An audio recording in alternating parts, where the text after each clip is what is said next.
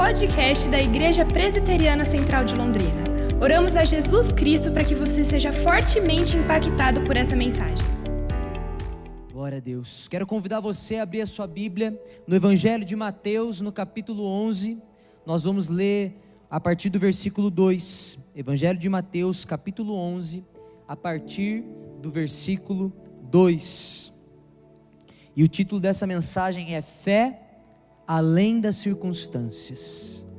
Você pode dizer isso? Fé além das circunstâncias, porque o nosso Deus, ele é um Deus maravilhoso. Amém?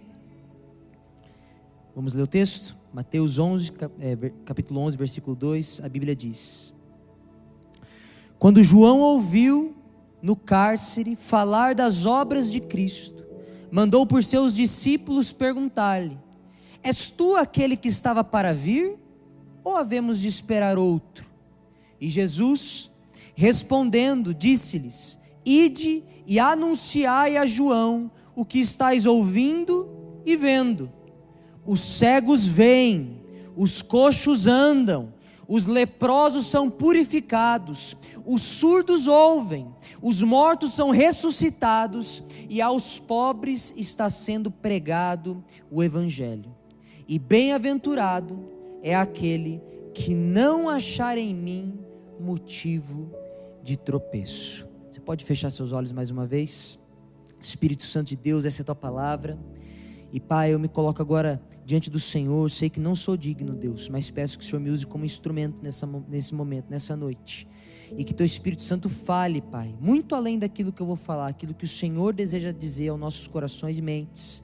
Eu peço, Pai, ministra a nossa vida Precisamos de Ti nessa noite. Pai, que nosso coração seja terra fértil para receber a Tua palavra, que é essa boa semente, e que possamos frutificar mais e mais para a Tua glória, no nome santo e poderoso de Jesus que nós oramos. Amém, amém. Glória a Deus. Não sei você, meu irmão, mas quantas vezes na vida as coisas não saem como nós havíamos planejado. Será que só eu ou mais alguém aqui? Às vezes você tinha uma expectativa, você pensou em algo, você falou assim: não, diante dessa circunstância, Deus há de agir de tal forma. Mas aí parece que chega na hora, as coisas não saem bem como você estava esperando. Eu posso dizer um exemplo da minha vida, um exemplo triste, mas é verdade. Quando eu era criança, minha família está aqui até, mas quando eu era criança, é, eu tive um irmão mais velho que faleceu. Com certeza, toda a minha família orou muito para que esse meu irmão fosse curado. Tinham expectativas sobre isso. Mas às vezes as coisas elas não saem como a gente, a gente pensa. Talvez você está aqui hoje, você orou tanto para uma vaga de emprego, ou você orou tanto por algum familiar seu, ou você orou tanto por uma situação que aflige seu coração, aflige sua mente. Mas parece que existe uma incompatibilidade com aquilo que você esperava e com aquilo que você está experimentando. E é complicado isso porque quando esse tipo de coisa acontece, quando as circunstâncias elas são contrárias, o nosso coração ele é muito rápido para duvidar e para temer. Nosso coração ele é muito rápido para isso. Parece que é a direção natural dele. Quando começa a ter uma dificuldade, quando as circunstâncias apontam ao contrário, a gente tem naturalmente essa propensão a falar: olha, eu acho que acho que as coisas não vão dar certo. Acho que Deus ele esqueceu de mim. Acho que Deus não está me ouvindo. Esse clamor do coração. E aqui nesse contexto ele não é diferente. João Batista, que curiosamente ele é chamado por Jesus logo em seguida de o maior dos homens dentre os nascidos de mulher João Batista ele passa pela mesma crise que eu e você enfrentamos dia a dia. Ele viu que as circunstâncias nas quais ele se encontrava eram incompatíveis com aquilo que ele esperava. João Batista, ele tinha uma visão do Messias, porque ele veio para aplainar o caminho do Messias, e ele tinha uma visão do Messias que a Bíblia ensinava a ele o Antigo Testamento, principalmente que era o livro os livros que eles tinham, os profetas, né? Ensinava para ele o Messias que traria justiça divina, um Messias que, que viria a reinar sobre todas as coisas, governos ali naquele momento. João Batista tinha essa expectativa. E na ocasião, João Batista ele se encontra preso, porque ele foi dar um pitaco na vida amorosa de um rei. Ele disse: Olha, isso que você está fazendo é errado. E o rei Herodes manda prender João. E João Batista ele olha para a sua situação, preso, ouve falar das maravilhas de Jesus, daquilo que estava acontecendo fora daquele cárcere, e o coração dele entra numa crise. Ele questiona, mesmo um homem tão cheio do Espírito Santo, tão cheio de fé. Ele fala: Olha, faz o seguinte, discípulos, vocês estão me trazendo essas notícias aqui, mas veja só a situação que eu estou aqui. Vai lá perguntar para Jesus. Escuta, você é aquele que nós estávamos esperando, você é o Messias, você é o libertador, você é a resposta. Ou será que nós precisamos esperar outro? Ou será que a solução é diferente? Por quê? Porque tinha uma incongruência.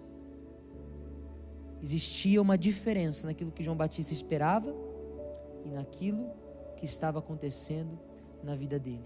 E aqui nós temos a primeira grande verdade que podemos aprender com esse texto, que é o fundamento da fé é a palavra do Senhor e o seu caráter. Vou repetir: o fundamento da fé é a palavra do Senhor e o seu caráter. Como eu acabei de dizer, a palavra diz: quando João ouviu no cárcere ele ouviu o que os discípulos dizia, diziam de Jesus, mas ele via na situação dele algo diferente. Então a pergunta é: olha, se tu és o Messias, se tu és o libertador, se tu és o Salvador, por que, que eu estou nessa situação? Por que, que o Senhor não está reinando? Por que, que eu não estou livre? Eu preciso perguntar isso. E talvez você nessa noite aqui hoje está passando por alguma circunstância e o teu desejo também é perguntar para Deus: Olha, se tu és Senhor, se tu tens o controle de todas as coisas, por que, que eu estou passando por essa situação? Por que, que eu estou sofrendo? Por que, que na minha casa as coisas não estão dando certo? Por que, que na minha família as coisas não estão dando certo? Por que, que no meu emprego não estão dando certo? É quase um clamor como o de Jó, que falava: Deus, o Senhor está me ouvindo? Por que, que não está dando certo? E a pergunta que João Batista faz é muito interessante. Ele fala: havemos de esperar outro? E isso reflete muito nosso coração. Porque quando nós enfrentamos dificuldades, rapidamente a gente quer tentar achar alguma solução para elas. A gente quer tentar achar alguma saída. Às vezes até trazer para a força do nosso próprio braço. A gente quer tentar resolver a situação. Quantas vezes a gente não faz isso? A gente parece que a oração se torna a última alternativa.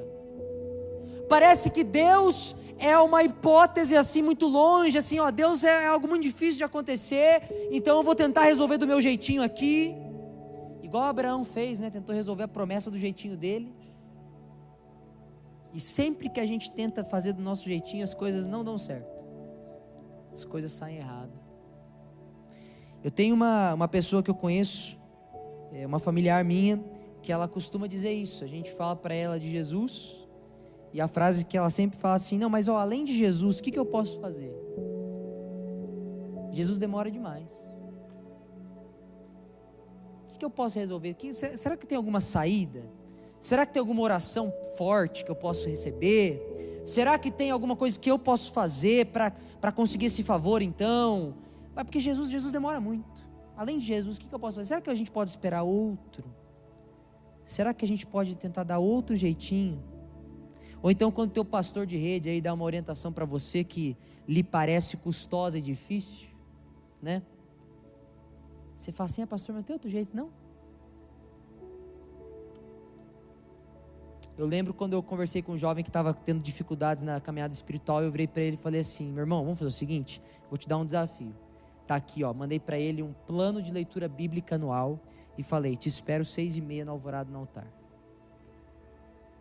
Pastor, seis e meia. Mas eu trabalho, eu trabalho, é difícil, né? Seis e meia, de seis, seis e meia é difícil, né? Não, seis e meia, irmão, seis e meia. Antes de você ir para o trabalho, você vai sair daqui, meu, cheio do Espírito Santo, feliz, fortalecido. Você vai, pode, você pode até ajoelhar aqui como um, um filhotinho de, de pincher, mas você vai sair daqui como um leão adulto, fortalecido pelo Senhor, irmão, para trabalhar. Mas, pastor, seis e meia, tem certeza? Então, assim, às vezes o pastor também dá uma solução para você que lhe parece custosa e difícil, e você fala: não, mas será que não tem outro? Esse negócio de ler a Bíblia, será que não tem outro? Esse negócio de ir na célula, será que não tem outro, não? Outra solução para minha questão aqui? Não, pedir perdão, será que não tem outra saída? Quantas vezes a gente fala, é isso mesmo? Ou será que a gente não pode achar outra forma? E às vezes a gente fica pensando que nós temos competência o suficiente para resolver nossos problemas. E a pergunta que eu quero levantar é: como que um ser pequeno e pecador como eu e você pode achar que tem sequer a mínima capacidade de resolver seus problemas com maior competência que o Deus Todo-Poderoso, Criador dos céus e da terra? Às vezes, meu irmão, minha irmã, olha para mim, você pode até achar que Deus está demorando para responder uma oração tua, ou que a tua situação está difícil e que parece que Deus não te ouve, mas será mesmo que você acha que é mais razoável pensar que você, pequeno e falho, assim como eu, temos mais competência para resolver o problema do que o Deus que é todo-poderoso, Criador dos céus e da terra? Como que nós podemos ter sequer a audácia de pensar algo desse tipo. E é muito legal porque quando os discípulos perguntam para Jesus, ó oh, Jesus, João Batista pediu para perguntar, você é aquele que a gente estava esperando ou a gente tem que esperar outro aí, um plano B que vai vir? Jesus ele responde: Ide e anunciai a João o que estáis ouvindo e vendo. E é muito lindo porque Jesus, nesse momento, ele responde esses discípulos de João com dois textos bíblicos. Um está em Isaías 35, a partir do versículo 5, e outro em Isaías 61. Jesus ele cita as sagradas escrituras para responder a João. Ele diz: os cegos vêm, os coxos andam, os leprosos são purificados, os surdos ouvem, os mortos são ressuscitados, e aos pobres está sendo pregado o Evangelho. O que, que Jesus está querendo dizer para mim e para você essa noite, meu irmão, minha irmã? O fundamento da nossa fé não se encontra nas circunstâncias, não se encontra em como as coisas parecem aos nossos olhares, mas se encontra na palavra de Deus e no caráter de Deus que não muda, porque o Deus ele é o mesmo ontem, ele é o mesmo hoje, ele é o mesmo amanhã, ele não muda, a sua palavra não se altera, e se ele prometeu, ele há de cumprir na minha vida e na tua vida, você tem que dar um glória a Deus por isso, irmão. Glória a Deus. Glória a Deus. Quando Jesus diz isso, Ele está querendo dizer para mim, para você: olha, o fundamento da sua fé está naquilo que eu disse, o que a minha palavra diz e no meu caráter. E é justamente aqui que nós podemos aprender mais uma verdade. Deus, Ele sempre está agindo, mesmo que de uma forma que você não espera. Vou repetir: Deus, Ele sempre está agindo, mesmo que Ele esteja agindo de uma forma que você não espera, ou que você não esteja entendendo. Deus está agindo. João ele estava esperando que Jesus viesse com justiça divina, que ele viesse governando. Mas Jesus, ele veio em sua primeira vinda para mostrar amor, para mostrar compaixão, para trazer perdão para o meu pecado, para o teu pecado. Jesus ele veio para acolher. E João não tinha entendido isso ainda, porque isso não havia sido ainda revelado Jesus morreria, que ele ressuscitaria. Então, João, ele tinha uma perspectiva dele. sobre aquilo que tinha que acontecer. Assim como nós também muitas vezes temos nossas perspectivas, aquilo que a gente acha que tinha que acontecer. Mas entenda uma coisa, meu irmão, minha irmã. Deus, ele tem o melhor para nós. E ele é quem sabe das coisas futuras. Nós não sabemos. E Jesus ele responde de uma forma tão linda, falando sobre a palavra de Deus. E eu quero ler esse texto, você não precisa abrir aí, eu vou ler aqui, de Isaías 61. João estava preso, encarcerado. E Jesus ele responde, um dos textos que ele cita, tem esse fundamento em Isaías 61 que diz o seguinte no versículo 1 e 2: O Espírito do Senhor Deus está sobre mim porque o Senhor me ungiu para pregar as boas novas aos quebrantados, enviou-me a curar os quebrantados de coração, a proclamar libertação aos cativos e a pôr em liberdade os algemados e a pregoar o ano aceitável do Senhor. João estava encarcerado em um cárcere temporário, do qual não sobrou nem sequer pó. Mas Jesus Cristo veio para nos libertar de um cárcere que era eterno, e é isso que Jesus vem dizer para João, e é isso que Jesus quer dizer para mim e para você, meu irmão, minha irmã. Talvez o seu problema temporário esteja sendo usado por Deus para que você seja moldado, mas dê glória ao Senhor, porque o cárcere eterno foi quebrado na cruz de Cristo. A salvação já foi conquistada por aquele que reina. João não havia entendido isso, e às vezes a gente também não entende mas Deus ele está agindo, mesmo quando a gente não entende. Ou seja, talvez a situação que você está enfrentando ela é difícil de entender, mas confie. Deus ele está agindo. Tem uma ilustração que eu aprendi quando eu era mais novo que faz muito sentido para isso aqui. É como se, às vezes na nossa vida, é como se fosse aqueles tapetes orientais que são obras de arte. Né? Você olha, eles são lindos, a parte que fica para cima, né? Ela é linda, maravilhosa, costurados à mão, esses artesanais que a gente vê. Mas quando você vira eles do avesso, a parte de trás é horrível. Você não consegue entender nada. É um monte de trapo, de nó, de costura. Você não consegue entender. Mas quando você olha do outro lado, a obra de arte é magnífica. Da mesma forma é conosco. A nossa visão, meu irmão, minha irmã, é limitada. Nós somos como aquele que vê do avesso. A gente, às vezes, a gente não entende por que, que tem essa costura aqui, Deus.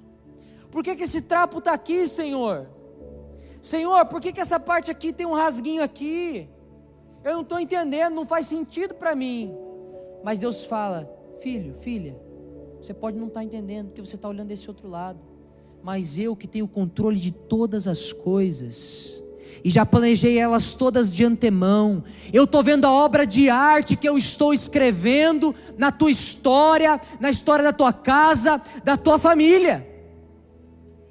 Nós precisamos confiar nisso, crer nisso, que Deus, Ele sabe o que Ele faz, e muitas vezes não é aquilo que a gente pensa. Guarde uma coisa no teu coração, meu irmão, minha irmã. Deus, Ele não perdeu o controle. Deus ele continua sentado num alto e sublime trono. Ele continua sendo Deus que coordena as coisas magníficas do universo, os grandes planetas, os grandes astros e o mesmo Deus que não deixa cair nem sequer um fio de cabelo da tua cabeça sem a sua permissão. O nosso Deus é um Deus de grandes coisas, mas ele também é um Deus de detalhes. O nosso Deus é o Deus que criou todo o universo, mas Ele é um Deus que sabe o teu nome. E este Deus, Ele não perdeu o controle da sua vida, ou da minha vida, da sua história, ou da minha história. A resposta de Jesus para João, citando Isaías 35 e 61, é muito linda, porque em 35 ele fala que o Messias, a esperança que o Messias traz e que ele traz para nós também é de cura. Meu irmão, está passando por alguma dificuldade, alguma enfermidade? Ele traz cura. Você está passando por alguma dificuldade na sua vida emocional? Ele traz consolo. Isaías 35 vai falar sobre isso.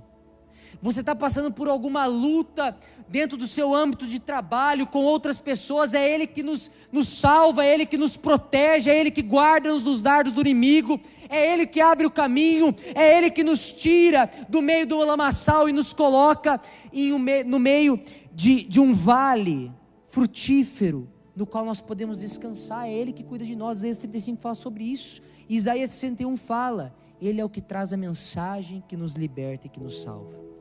A resposta de Jesus para João foi: Olha, eu sei que a situação que você está enfrentando, ela é difícil. Que pode ser que você não entenda. Mas confie em mim. Porque eu não perdi o controle das coisas. Confie em mim, porque eu estou trazendo libertação.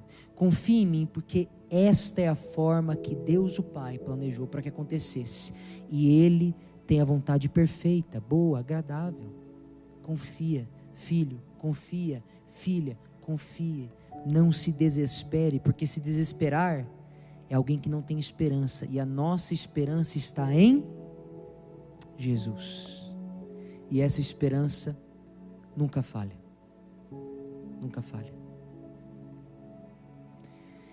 E aqui nós podemos, no versículo 6, que é precioso demais, ele, às vezes, quando você lê a Bíblia meio com pressa, parece que o versículo 6 ele fica meio deslocado. Parece que, nossa, mas do nada Jesus solta uma, uma bem-aventurança, né? Não estou entendendo. Mas é justamente nesse versículo 6 que é tão precioso que nós podemos aprender essa terceira verdade que é linda demais, que é a fé é a base de uma vida plena. Vou repetir, a fé é a base de uma vida plena. E isso é, é, eu acho muito legal como o Espírito Santo de Deus ele é lindo, né? Eu, eu, eu nem lembrava que hoje que entrava a nova campanha. E, e eu participei da produção da campanha, nem lembrava que entrava hoje. E plenitude de vida, bem-aventurança, é mais do que alegre, mais do que feliz.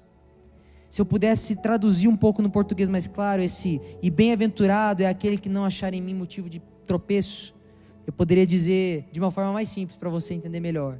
Mais do que feliz é aquele que confiar plenamente em mim e não duvidar. João, mais do que feliz é aquele que descansa em mim e não duvida. No original, esse tropeço tem a ver com incredulidade. E como nosso coração ele é tão rápido em se tornar incrédulo. A gente tem muito de de Tomé, né? A gente quer ver para crer. A gente precisa palpar para saber que é verdade. Entenda uma coisa, irmão: isso não é fé. Fé é aquele que crê e que confia, mesmo quando as circunstâncias dizem não. Fé é aquele que crê e que confia, mesmo quando a situação parece perigosa. Quando Jesus diz: Pedro, vem, vem andar sobre as águas, aquilo não fazia sentido nenhum para ele. Mas porque o meu Salvador disse: Eu vou colocar os pés sobre as águas. Porque o meu Salvador disse: Eu vou tocar esse mar com o cajado para que as águas se abram e que o povo passe com o pé seco. Porque o meu Salvador disse: eu vou enfrentar um gigante de três metros de altura, com uma funda e uma pedrinha. Pode não fazer sentido, pode não encaixar na nossa mente limitada, mas porque Ele disse, você pode crer. E o segredo para uma vida plena, meu irmão, minha irmã, o segredo para realmente experimentar essa alegria, esse descanso, essa paz, é justamente crer. É isso que Jesus disse para João e é isso que ele diz para nós hoje. Olha, mesmo que a situação esteja difícil, creia. Feliz, João, mais do que feliz é aquele que confia e crê e que não duvida. Porque quando a gente duvida, a incerteza toma conta do nosso coração. O medo toma conta, o desespero toma conta, a ansiedade toma conta. E quando a gente vê, a gente não consegue enxergar mais nada. a gente já está totalmente afogado nas nossas angústias. Mas Jesus Cristo veio para te libertar nessa noite de todas elas. Jesus Cristo veio para falar: olha, eu sou a esperança. Você não tem que esperar outro.